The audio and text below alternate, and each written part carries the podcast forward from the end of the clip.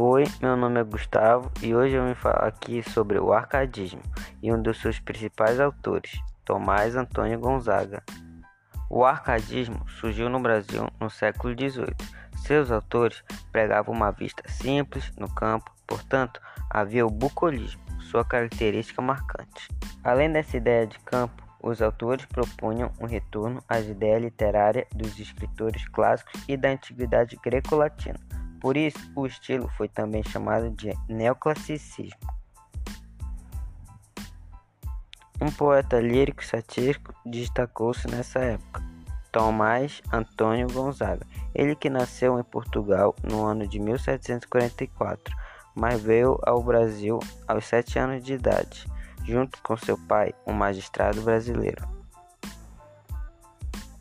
Tomás iniciou seus estudos como jesuítas na Bahia até 1761.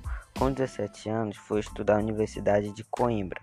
Já formado em Direito, escreveu uma tese para habilitar-se ao cargo de professor, hoje publicada como Tratado de Direito Natural. Com o nome poético de Dirceu, Tomás Antônio Gonzaga escreveu vários poemas para sua amada Maria Doroteia, a quem chamou de Marília. Na primeira parte de seus poemas, Marília de Disseu, o poeta fala do amor, canta as delícias de uma vida simples em contato com a natureza e ao lado de Marília. Abre aspas. Eu tenho um coração maior que o mundo Tu, formosa Marília, bem o sabes, um coração e basta, onde tu mesma cabes. Fecha aspas. Na segunda parte do livro são contadas as poesias que Gonzaga escreveu na cadeia, quando foi preso por seu envolvimento na Inconfidência Mineira.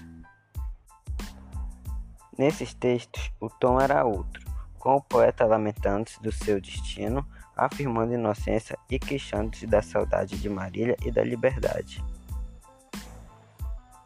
Abre aspas. Que diversas que são, Marília, as horas que passo na masmorra imunda e feia, dessas horas felizes já passadas na tua pátria aldeia. Fecha aspas.